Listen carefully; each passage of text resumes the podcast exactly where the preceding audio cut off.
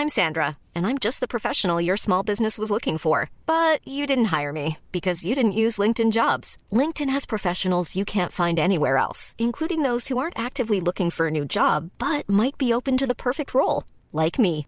In a given month, over 70% of LinkedIn users don't visit other leading job sites. So if you're not looking on LinkedIn, you'll miss out on great candidates like Sandra. Start hiring professionals like a professional. Post your free job on linkedin.com/people today.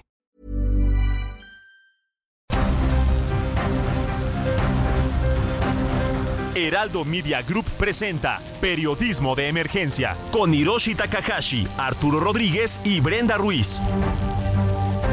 Con las reglas del oficio, comenzamos.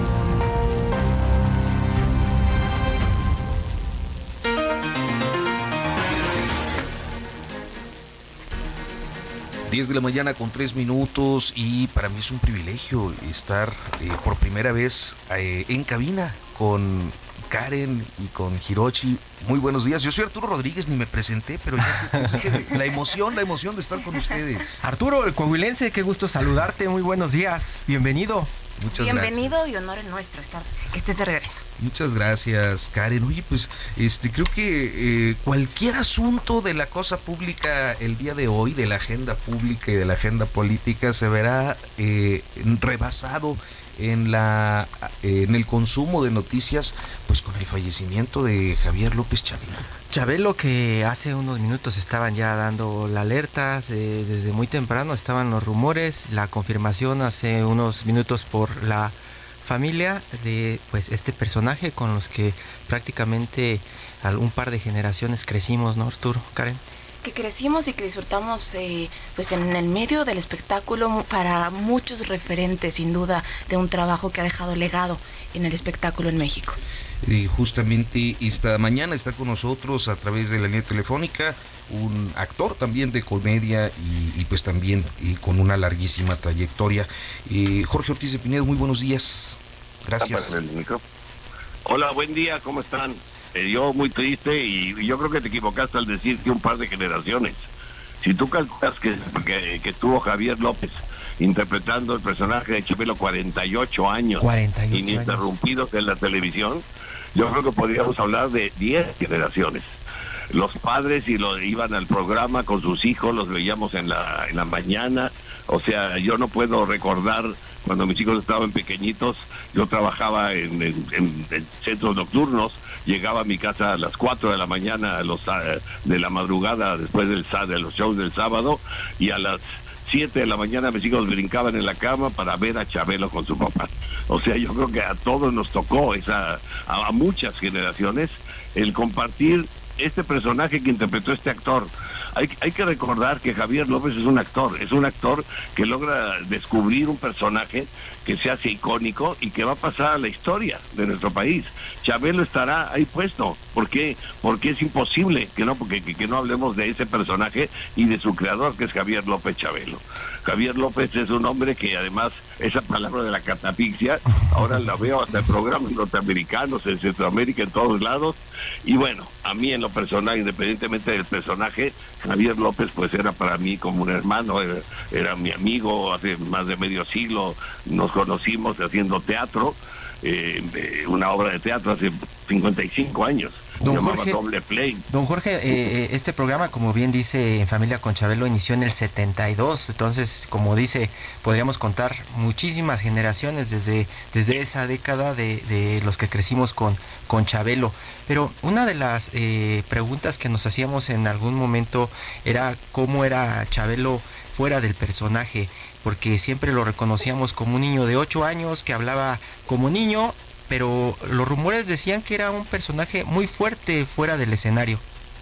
Eh, era un eh, personaje eh, encantador como ser humano, educadísimo, que tenía una voz totalmente diferente a la de Chabelo. La voz de Chabelo eh, fue inventada para ese personaje y era una persona muy culta, muy entretenida, muy divertida.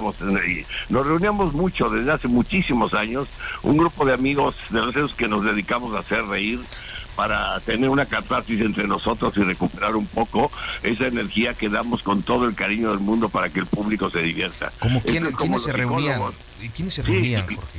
bueno, se nos acaba, ya, se nos fue Polo Polo, Raúl Vale, este, eh, Mauricio Herrera, eh, Rafael Inclán, eh, Sergio Corona, eh, o sea, un grupo verdaderamente fantástico, o sea, reunirnos a reír, a, este, a cenar, a platicar, y, y de qué nos reíamos de todo y de nada no había un motivo especial. El motivo especial era reunirse con los amigos. Los amigos son fundamentales en esta vida, independientemente de la familia, del amor que se le tiene al país, a tu carrera.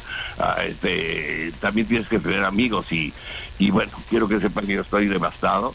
Es una noticia muy, muy, muy triste. Ayer murió también Kelly, de la gran pareja de Chaffy Kelly, otro compañero comediante muy querido por la gente que hacemos comedia y este y, y, caray, don Ignacio López Tarso, dicen que se van de tres, de que nos vamos de tres en tres los actores, bueno. bueno, y Rebeca Jones, ya son cuatro. Y, y, Rebeca Jones, y bueno, qué tristeza, de verdad, se está yendo tanta gente tan querida y que, estoy estoy muy muy muy angustiado. Y de verdad no saben qué buena persona y qué buen amigo era Javier López. Don Jorge Ortiz que vamos a recordar como amigo. Y la, el público recordará a Chabelo, ¿no? Sin duda, eh, muere a los 80 años el amigo, el amigo de todos los niños que dejó una huella imborrable en la industria a los 88 años que muere una eh, deja una imborrable eh, huella en la industria del entretenimiento nacional con su icónico personaje y con su gran legado. Eh, se habla sobre las causas de su fallecimiento por algunos problemas de salud. Don Jorge Ortiz, ¿qué se sabe al respecto? Solamente sé que estaba en el hospital, un problema gastrointestinal y pues los desenlaces a esas edades también pues son difíciles de, de explicar y, de buscar las causas. Yo creo que la causa de la muerte es lo menos importante en este caso. Yo creo que lo importante en este caso es recordar a ese hombre que hizo historia en este país. Un actor, un comediante, un hombre que verdaderamente impactó a nuestra sociedad porque nos impactó a muchos, a, a los papás, a los hijos, a la familia y era en familia con Chabelo. Don Jorge, ¿y qué, qué, consejo recuerda de, él, de esas charlas de amigos en donde estaban eh, compartiendo? Imagino que un asunto, el tema de la privacidad, es un tema importante eh, en esa reunión. Mira, a ver, te voy a contar rápidamente una anécdota. Cuando estábamos juntos de repente en algún pasillo, en algún estreno de teatro, en algo, y venían este, gente, periodistas o reporteros, muchachos que los mandan a sacar noticias eh, escandalosas, y llegaban y, se les ocurría preguntar alguna tontería de qué opina del divorcio de fulana, de este, del encarcelamiento de Sutana, de, de, Mengano, del pleito, de, o sea, para que en esa época, si estoy hablando de hace 15, 20 años, no estaba permitido las malas palabras. Recordarás que eso estaba prohibido en televisión y en radio. Hoy en día ya dice la gente lo que se le pega a la cara es una vergüenza. Pero entonces en ese caso, cuando llegaban y preguntaban, ¿qué opina usted del divorcio de fulano? Y entonces él decía, caca, pedo, pupú, pipí. Y entonces nunca salían las entrevistas y nos moríamos de la risa porque decíamos, ya fregamos a esos reporteros que vienen porque pobrecitos los mandan los jefes a buscar noticias escandalosas, a, provocar que la gente hable mal de otros compañeros. O sea, dices uno, pero ¿con qué derecho? O sea, es una vergüenza, pero en fin, recordemos con mucho cariño a este hombre, de verdad es un gran actor, o sea, la gente confunde a veces las cosas. El hecho de interpretar un, personaje cómico, un personaje para niños, no le quita al actor a Javier. Sí, estimado Reconozcámoslo como actor precisamente y pues este era el último planteamiento. Y hay, dicen que hay que celebrar la obra de aquellos que se van. Y yo te preguntaría y qué actuaciones destacarías eh, además claro de lo que fue su conducción y su actuación en, en, familia y qué otras actuaciones destacarías tanto en teatro como en cine que nos puedas eh, en teatro hicimos este, varias obras de teatro, tres o cuatro, como Javier López, no como Chabelo, sino como Javier López, y era muy divertido. Tiene un gran sentido de la comicidad, pues usted lo tiene que recordar haciendo chistes de la nada en su programa. y, en cine hizo dos o tres películas hablando como Javier López, no como Chabelo. Es, eh, habrá que rescatar esas eh, películas, pero en lo que sí eh, coincido yo contigo y con todo el mundo y con ustedes muchachos, es que lo vamos a recordar por haber inventado ese personaje que ahí quedó. Nada más vean los memes que hay de la de, de la longevidad de Chabelo, ¿no? le, ganó a la reina, le ganó a la reina, era el rey, indiscutiblemente. Bueno, la sonrisa, hay que recordarlo siempre con una sonrisa. Un buen hombre, un hombre divertido, un hombre amable que, que hizo mucho por muchas familias mexicanas. Pues Jorge Ortiz de Pinedo, nosotros eh, te agradecemos mucho que nos hayas tomado esta comunicación en un momento que pues sabemos es difícil por eh, eh, pues la cercanía, la amistad, el afecto y, te agradecemos esta conversación y, este testimonio de, tu amistad y de, y, de bueno, una parte importante de tu carrera. Muy buenos días. Gracias a ustedes por lo que están diciendo de Javier. Hasta luego, muchas gracias, buenos días. Muy buen día. Pronto. Periodismo de emergencia. Con las reglas del oficio.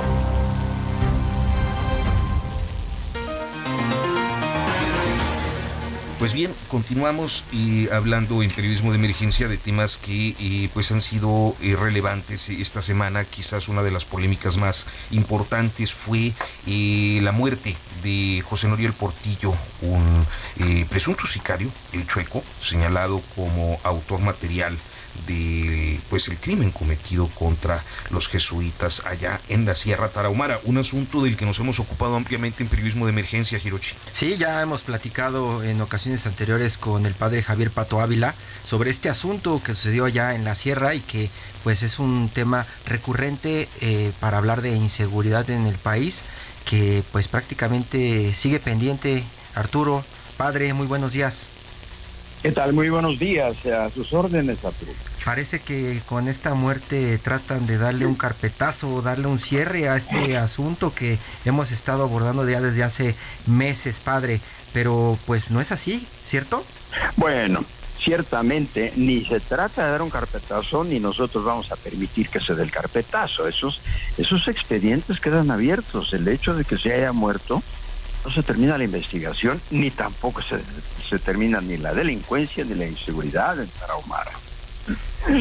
¿Cómo, ¿Cómo están las cosas, Padre Pato? Eh, habíamos eh, platicado, eh, pues por aquellos días asiagos de estos crímenes, cómo la violencia campeaba en la zona tarahumara, llegaba en un episodio sonoro como ese la Guardia Nacional o el Ejército, pero luego las cosas volvían a esa normalidad tremenda que usted nos ha descrito a lo largo de los años. ¿Cómo están las cosas en la tarahumara?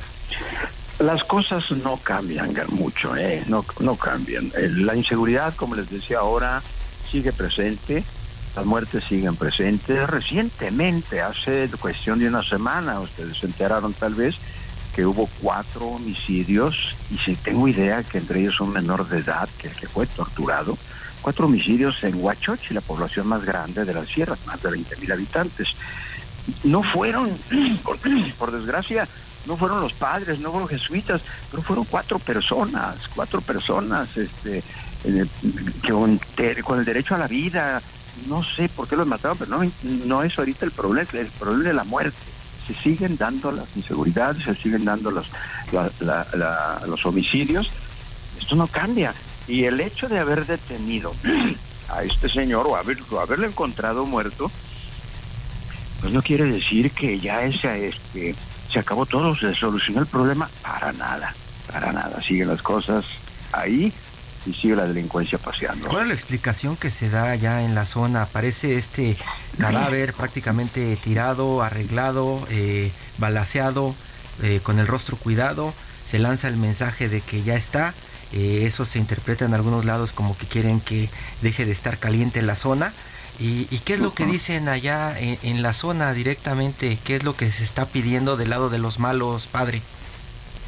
Bueno, este, yo no sé qué opinen el, grupo de los malos, pero lo que dice la población es que, bueno, ya debieron haberlo eh, eh, pescado, digamos, porque la muerte y las armas eh, no son justicia, no se hace la justicia matando a la gente y no se hace la justicia con las armas.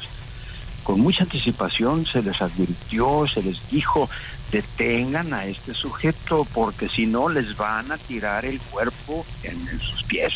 Y eso sucedió, eso sucedió, que lo victimaron quienes, la responsabilidad de los gobiernos hacer la investigación. Y claro, como les digo, no se soluciona el problema. No es decir, ay, ya es un respiro, a darle la vuelta a la página, borrón y cuenta nueva. Para nada, para nada. El problema sigue. Padre, eh, eh, fueron hombres, ambos hombres eh, que entregaron a sus comunidades pues eh, indígenas su tiempo, también realizaron muchas labores sociales y defendían eh, la cultura local y siempre en búsqueda pues de abogar a los servicios em, de la gente y de la comunidad.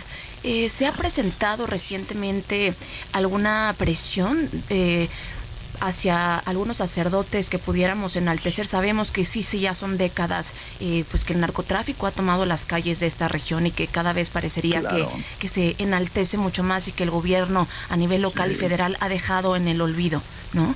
Eh, sí, yo, miren, como les decía ahorita, el, el matar a esta persona no soluciona el problema. Yo creo que se va a empezar a solucionar cuando los gobiernos realmente hagan efectiva una política de ir desbaratando todo ese andamiaje de delincuencia, de muerte, de drogadicción que los mismos gobiernos han ido permitiendo que se vaya construyendo. Cuando se empiece a atacar aquello, entonces se les, se les vamos a creer. Pero de otra manera, son están yendo a evitar o a matar o a desaparecer o a señalar los efectos y no van a las causas, no van a las causas. Ahorita, bueno, la gente dice, no dice, ay, qué tranquilidad, ya no va a estar tu sujeto. No, no. Incluso algunos le dicen, qué, pena que haya sido de esta manera. Cualquier muerte es, es, eh, lamentable, cualquier muerte es reprobable. ¿Cuál es, la, ¿cuál, es la, ¿Cuál es la seguridad, la estabilidad que el gobierno de los abrazos no balazos les ha brindado, padre? Bueno, eso, esa es una frase muy lamentable, que no ha surtido efecto, y yo se lo hice saber al presidente de la República el día del funeral de los padres, allá en junio, a finales de junio. Los abrazos ya no nos alcanzan para tapar los balazos, no es el camino. Tampoco son los, eh, tampoco es el camino, es el que acaba de suceder, mátenlos. No, como decía el mío presidente, ah, es que los matamos en caliente. No, señor, esa es una salida muy, muy tonta yo creo que todo el mundo tiene derecho a un juicio y se tiene que ir investigando, se tiene que ir persiguiendo el delito. Pero no nada más a ver los delincuentes, a maten, maten, maten, maten, a, qué horas, a ver a qué horas acabamos. Y otra, no, no, no, no los toquen, no los toquen. Bueno, ¿a dónde vamos a llegar? A esto vamos a llegar, que no se, no se consigue la paz, no se consigue la tranquilidad en la región. Y no nada más es, como dicen, las delincuentes siguen en las calles, siguen en las calles, en los arroyos, en los barrancos, en los cerros, acá en Tarahumara, por todas partes. Padre Pato, eh, nos vimos en 2008 en Krill y hablamos con esta situación de sus hermanos jesuitas y entre 2008 y 2023 quizás algo que pues es inevitable mencionar es aquello que tiene que ver con la impunidad es decir, eh, el episodio de 2008 eh, tremendo no eh, pues ha quedado completamente resuelto y este pareciera encaminarse hacia lo mismo, hacia carpetazos, hacia pues indiferencia de las eh, instancias investigadoras. ¿Qué eh, posición están asumiendo eh, ustedes, usted como un defensor de derechos humanos, la compañía de Jesús por otra parte, en este contexto? Bueno, a propósito del 2008, ¿cuántos años ha pasado?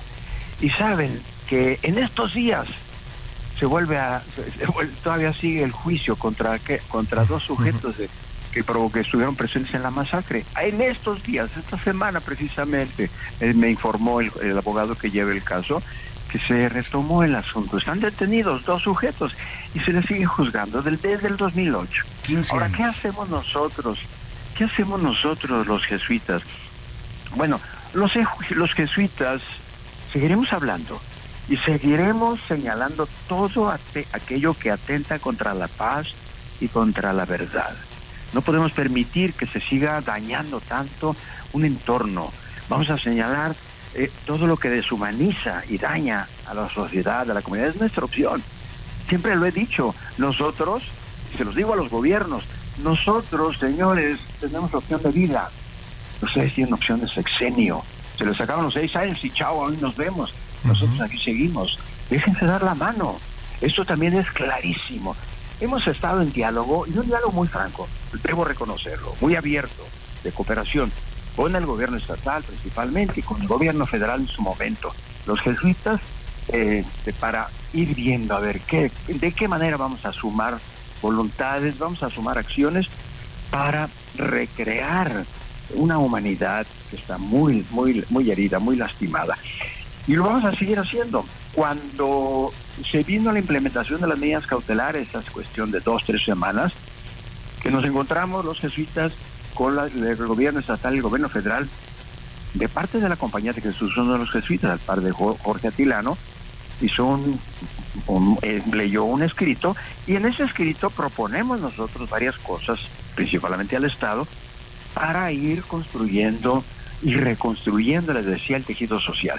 Sobre esas cosas vamos a seguir trabajando. Estoy diciendo ya, mataron, bueno, chao. Estamos perdiendo la comunicación. El diálogo sigue. Padre Pato, Javier Ávila, y pues toda una historia de defensa de derechos humanos, tanto de las comunidades eh, rarámuris como de la colectividad allá en la Sierra Tarahumara.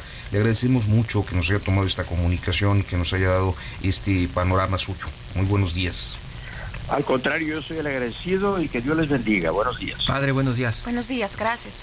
Pues bueno, este, interesante. Eh, creo que eh, fue el, el, posicionamiento de la Corte o la resolución de la Corte a propósito del Plan B, la suspensión provisional. Provisional y 30 días para que el gobierno responda ante este freno que le dan al golpe al Instituto Nacional Electoral. Polémica que arrancará la semana seguramente. Nosotros vamos a hacer una pausa y en un momento continuamos en Periodismo de Emergencia.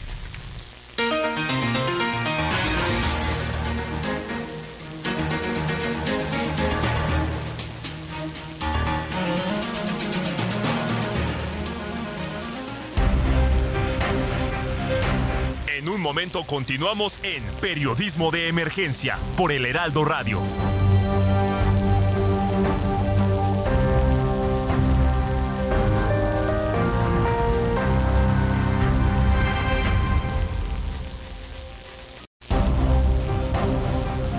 Regresamos a Periodismo de Emergencia con las reglas del oficio.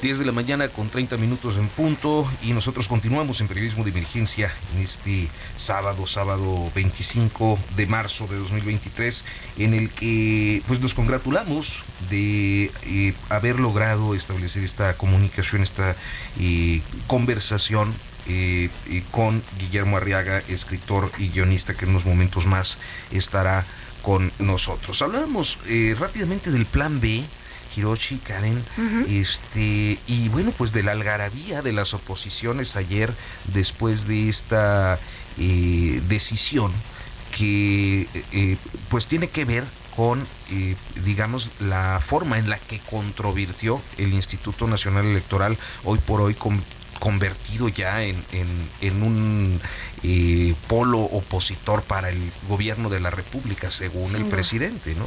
Y es que, sí, ya lo decíamos, la Suprema Corte de Justicia de la Nación admitió la demanda que presenta el INE en contra de las reformas legales que modificaron tanto su estructura como los procedimientos también que concede la suspensión solicitada. Entonces, bueno, eh, también hay que decir que ya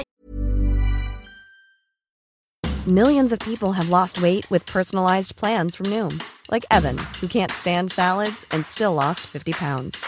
Salads, generally, for most people, are the easy button, right? For me, that wasn't an option.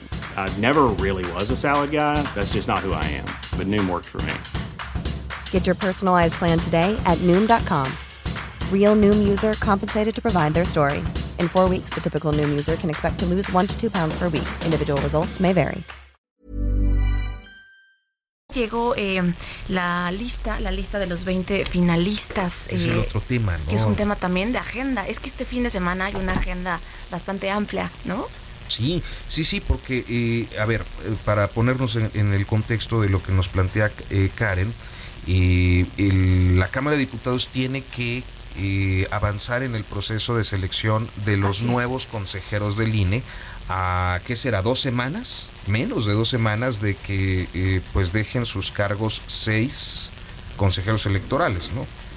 Este, Tenemos eso y eh, está, lo la lista y está lo del INAI también que prácticamente se queda sin operar porque no se ha podido elegir a los personajes que estarán sustituyendo y no está el quórum para, para poder tener eh, esta defensa de las peticiones solicitudes de información al gobierno pues prácticamente la siguiente semana, Arturo, ¿no? 30-31. Sí, ha sido un tema que eh, quizás no ha estado tan comentado como el de los consejeros electorales, pero sin duda es un tema relevantísimo. Estamos hablando de dos instituciones que están ahí, que fueron creadas para garantizar los derechos políticos de los ciudadanos. ¿Qué son los derechos políticos de los ciudadanos?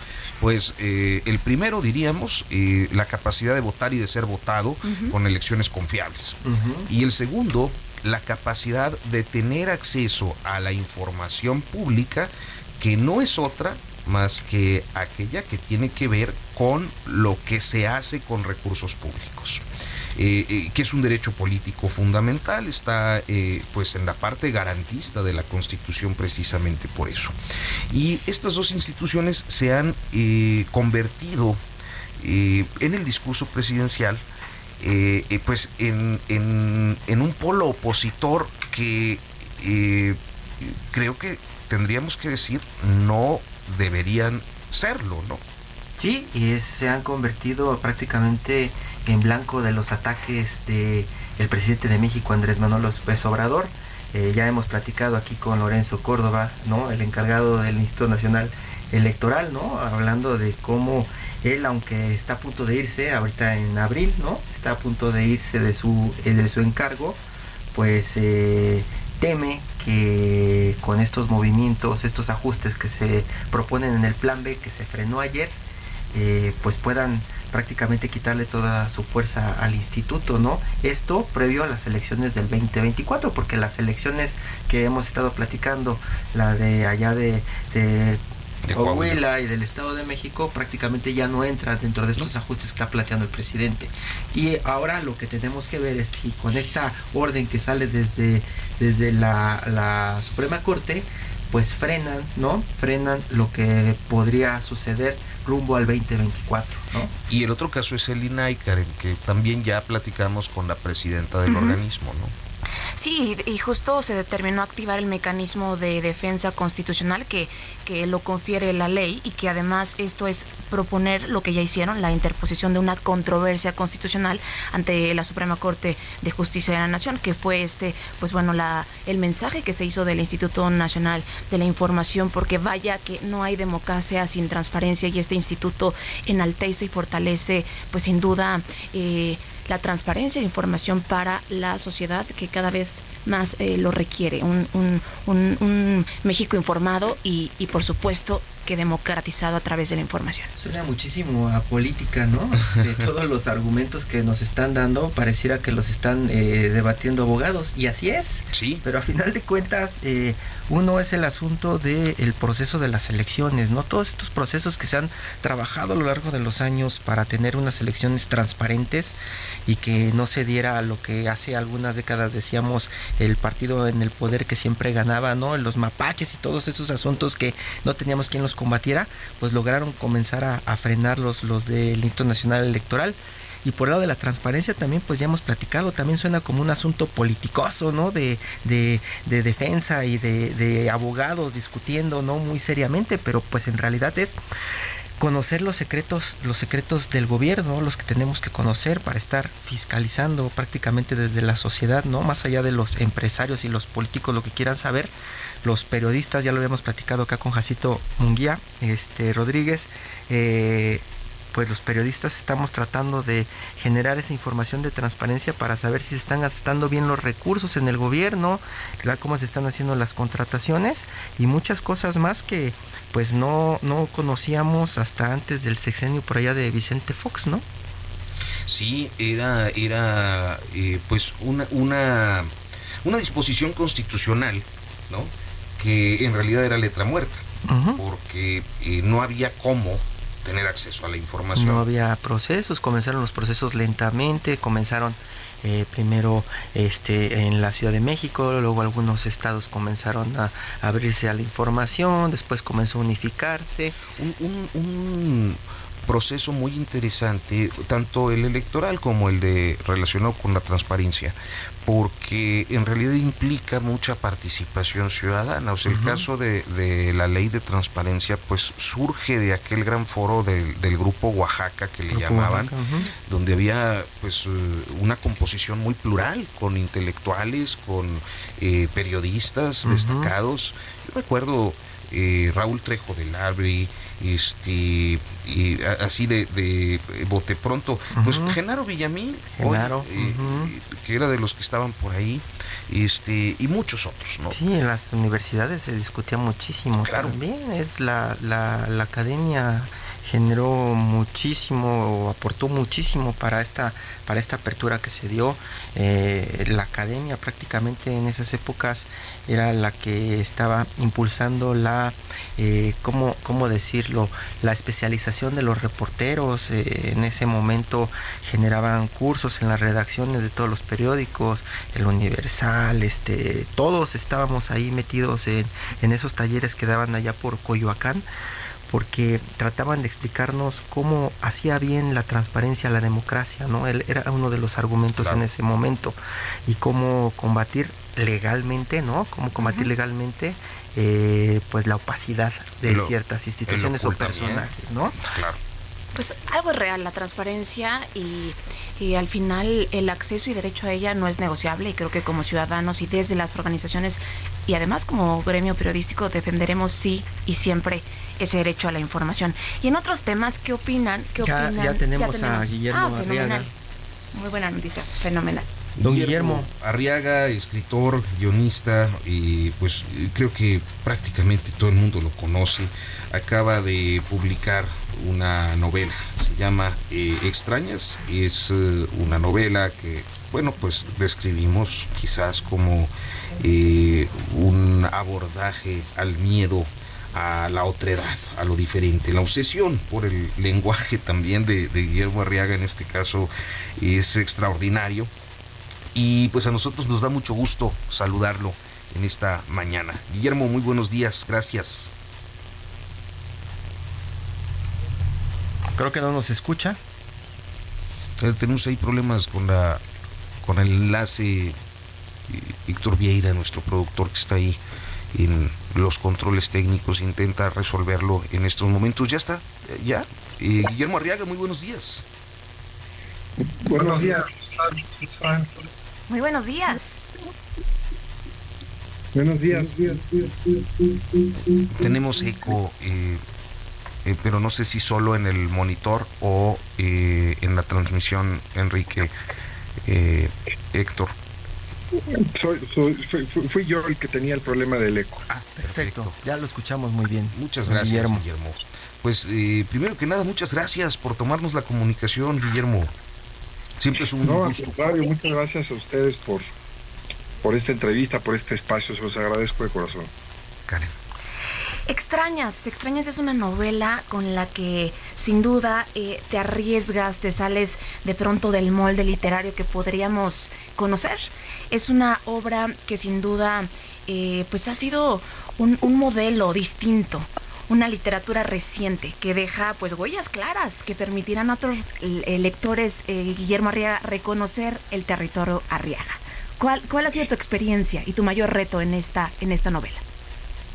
Mira, eh, yo siempre he querido que mi obra se arriesgue, que cada novela arriesgue un poco más que la anterior. Y en esta decidí escribir una novela del siglo XVIII sobre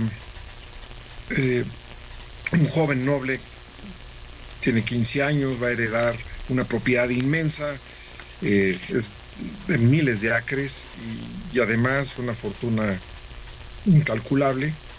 Y al recorrer por orden de sus padres la propiedad, para que lo conozcan en las aldeas y sepan quién va a gobernar esa propiedad, descubre atado en un corral de cabras, digo, perdón, de vacas, entre las patas de las vacas descubre una figura blanquecina, se acerca y es un muchacho desnudo, contrahecho, que no se puede expresar, y el, el, joven protagonista, William Burton, le pregunta al administrador de la propiedad, ¿qué es eso? Le dice, no es nada, hombre, es un animal nacido hombre y mujer.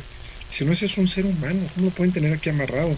Dice, así creció, así está encadenado desde que nació.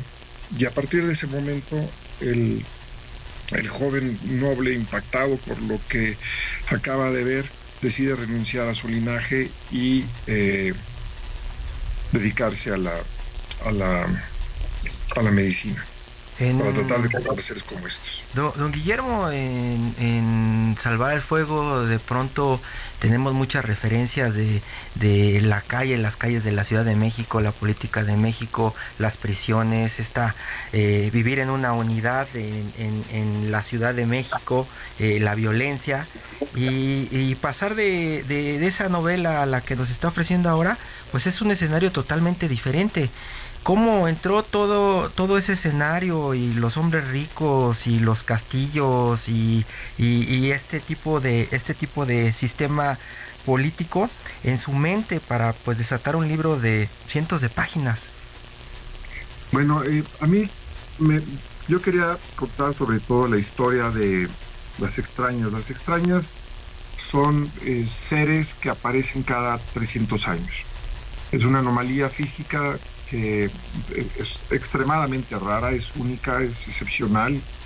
Quienes han tenido la oportunidad de ver a seres de estos en, vivo quedan muy impactados. Y al principio yo quería contar la historia de las extrañas en Mongolia en el año 1900 para hablar de, seres anómalos durante la guerra, en Noruega en 1400 para hablar de, la, de las extrañas o de los extraños en, la religión, cómo fue creciendo la religión eh, cristiana eh, frente al paganismo. Luego el México contemporáneo, donde iba a retratar otra vez la corrupción y, la política. Y por último Inglaterra, donde pensaba hablar de, la ciencia y, la medicina en el siglo XVIII. Y empecé a escribir cada una de estas partes. Tengo más o menos 50 páginas, 50 a 70 páginas de cada una de estas partes. Pero la de Inglaterra dijo, a mí me cuentas completa, es una orden y pues cumplí la orden de la historia y aquí está. hay, hay, creo que retomando el planteamiento de, de Hiroshi, este es eh, creo que un proceso de investigación eh, que como autor eh, has tenido que realizar para, para esta obra y creo que, ah, bueno, al menos a, nosotros como periodistas, a mí en lo personal, siempre me llama mucho la atención y quiero saber y quiero conocer cómo fue tu proceso de, de, investigación, de reunión, de información, de, de eh, eh, pues decía Karen, retos que tuviste que enfrentar porque, bueno, pues estamos hablando del siglo XVII, me parece, ¿no? Sí, no, fíjate que el, reto más importante fue usar palabras que solamente fueron acuñadas antes de 1790. Parece sencillo decirlo, pero esto me, llevó a tener que prescindir de cientos de palabras. Algunas de ellas eh, optimista y pesimista. Yo no puedo decir, era un, era un hombre optimista porque no existía la palabra. No existían palabras como apasionante o emocionante. Entonces, la historia de la medicina era apasionante, fuera la palabra apasionante. Y reflexivo, esquelético, torso, eh, tampoco podía, sífilis tampoco. Y entonces esa investigación me hizo prescindir de esas palabras. Y al prescindir de esas palabras tuve que darle vuelta a la frase para encontrar la mejor manera decir, por ejemplo, que, un hombre era irreflexivo o que otro era pesimista. Y esto lo hago con el afán de que se sienta que es una novela del siglo XVIII. Tampoco usé las palabras qué, por qué o aunque y derivados. Esto también, si yo prescindía del qué, eh, me obligaba a relaborar la frase y darle otra cadencia, de tal manera que pareciera que estamos en, el, en, otro siglo. Y también con la puntuación, prescindí del, del, punto y seguido, que es muy moderno. Hay poquititos puntos y seguidos, hay poquititos puntos y aparte, porque antes escribía básicamente con comas. Y con respecto a la medicina, eh, a mí siempre me ha apasionado la medicina. Eh, fui de oyente durante algunos semestres con mi hermano que era veterinario a sus clases en la, UNAM. Entonces, pues podía ver algunos de los procesos que son semejantes en la medicina veterinaria y la medicina humana.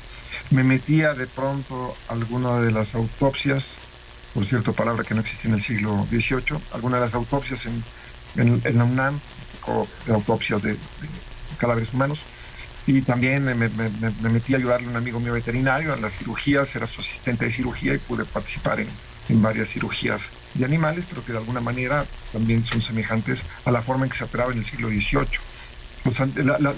la, cirugía animales todavía sigue bastante atrasada, no hay, no hay los apoyos de, oxígeno o de, o de hidratación que hay para los seres humanos en animales. Entonces, todo eso me fue preparando para escribir esta novela. Esto, esto, esto que menciona, pues es como un trabajo, parece más trabajo de un historiador que de un novelista. Y en este caso, eh, aunque esté diciendo desde el inicio que es una ficción, que esto, que esto nunca ocurrió en, términos históricos eh, al, comenzar el libro. Pero yo le iba a preguntar, yo he leído también de, la historia, pero de su historia, que hace muchos años usted se, se peleó allá en la unidad modelo y que prácticamente perdió el olfato. Y esa es una de las preguntas que, me he hecho cuando lo leo. Eh, ¿Cómo es escribir sin el sentido del olfato? ¿Ya recuperó el olfato o sigue trabajando así? No he recuperado el olfato. Tiene, tiene que ver con muchas cosas la pérdida del olfato. Uno, una operación poco afortunada que tuve a los cuatro años de la nariz. Eh, me arrancaron los cornetes y al arrancarme los cornetes llevaron parte de mi tabique. Eh, y luego en la unidad modelo, no fue una pelea, eran... Lo zapatearon. Sí, entonces me operaron a los 12 años y a los 12 años ya perdí prácticamente la totalidad del olfato.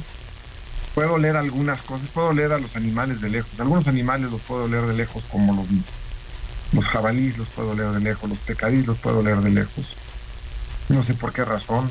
Eh, pero, mira, eh, he escrito mucho sobre los olores. En, en extraños hay una particular eh, proclividad a, hablar de los olores, porque los olores son importantes para definir una sociedad y como carezco de ellos y veo la reacción de mucha gente frente a los olores, pues escribo basado en la reacción de los demás más que en la, Más que, más, que en, más que en el sentido. Y, eso lleva también para los que últimamente han estado sufriendo del COVID, pues el asunto del gusto, porque el olfato influye mucho en el gusto. Y yo sé que usted también es cazador y que le gusta comerse todo lo que caza. En el asunto de los sabores, ¿cuáles son los sabores que percibe mejor? No, fíjate que es, curioso, pero los que perdemos el olfato tendemos a, desarrollar un sentido del gusto mucho más eh, intenso, más variado. Eh, yo, por ejemplo, puedo probar carnes de diferentes especies de palomas, paloma la blanca, paloma de collar o, paloma guilota, y te puedo decir cuál es la carne de cada una y la mayor parte de las personas no saben cuál es la carne de, cada una. Este, y, sí, lo, que trae la cacería es probar una variedad de, de, carnes y de sabores que de otra manera no tendrías forma de, comer, desde iguana, codorniz, paloma, venado, pecarí, pavo silvestre, em, en, fin, una, conejo, liebre, una variedad de, de sabores muy diversos. Don Guillermo Arriaga, extrañas este libro eh, que llamó la atención eh, no solo por entrar en temas de cultura y medicina y también de religión. Esta composición de estos tres temas ha sido eh, pues muy importante, una propuesta distinta, además de lo que ya mencionaba, por supuesto, em, cómo logra complementar esta sintaxis y gramática del siglo XVIII y el reto que fue, como nos lo menciona, pues sacar bastantes palabras para poder terminar esta novela. La verdad es que sí da la sensación de que estamos leyendo directamente pues desde el siglo XVIII. ha sido realmente un, ejercicio para los lectores de, de adentrarnos ¿Por qué Inglaterra y por qué, por qué eligió este, este contexto eh, para, para la novela? Mira, Inglaterra eh, y el siglo XVIII eh, son partes muy importantes en lo que se le llamó el siglo de la Ilustración. Y en medicina en particular, Inglaterra fue el país que tuvo mayor desarrollo en torno a la medicina. A finales del siglo XVIII, más o menos en la época en la que cuento la novela, que es 1781, 1785, cada año la medicina daba un salto cuántico. O sea, de un año a otro se podía eh, encontrar la forma de curar a una persona que se, se, pensaba que ya no había forma de, aliviar sus males. Eh, entonces, eh, me parece interesante que fuese Inglaterra, sobre todo por una universidad muy importante en ese entonces, que es la Universidad de Edimburgo, de donde salió ni más ni menos que Charles Darwin o Adam Smith y grandes pensadores de la, época. Y, y por eso Inglaterra. En el siglo XVIII, los médicos eh, eran muy aventureros, era, estaban, estaban verdaderamente un poco desquiciados. El, médico más importante, el que se considera el, padre de la, medicina moderna, fue un médico escocés llamado William Hunter, que por ejemplo a un mes de su boda se le ocurre inocularse de los fluidos de una prostituta con gonorrea y se los inyecta sin saber que la prostituta también tenía sífilis para ver cómo reacciona su cuerpo frente a la gonorrea y frente a la sífilis.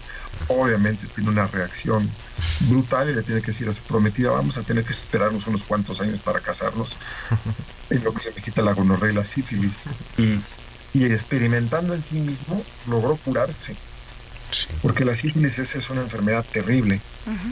y, y entonces me pareció muy interesante ese tipo de, médicos, ese tipo de riesgos que tomaban. Solo que sepan, el 80% de la mortandad en cirugías disminuyó solo por lavarse las manos. Antes operaban sin lavarse las manos. Ah, se le ocurrió que lavarse las manos era buena idea y a partir de ahí la cirugía empezó a crecer porque no se morían los pacientes por infecciones. Pues, Guillermo Arriaga, siempre es un privilegio eh, escucharte y bueno, pues saber cómo, qué hay detrás de esta obra que nos presentas extrañas. Te agradecemos muchísimo que nos hayas tomado la comunicación. Muy buenos días. No, muchas gracias. Don Guillermo, gracias. Buenos días. Muchas gracias. Muy buen día. Y gracias a usted por acompañarnos. Mañana nos escuchamos a las 10.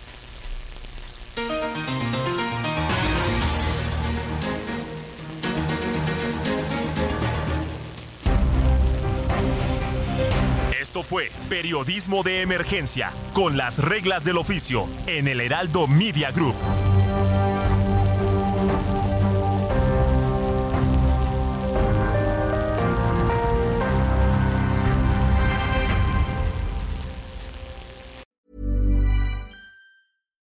Hi, I'm Daniel, founder of Pretty Litter. Cats and cat owners deserve better than any old-fashioned litter. That's why I teamed up with scientists and veterinarians to create Pretty Litter. Its innovative crystal formula has superior odor control and weighs up to 80% less than clay litter. Pretty Litter even monitors health by changing colors to help detect early signs of potential illness. It's the world's smartest kitty litter. Go to prettylitter.com and use code ACAST for 20% off your first order and a free cat toy. Terms and conditions apply. See site for details.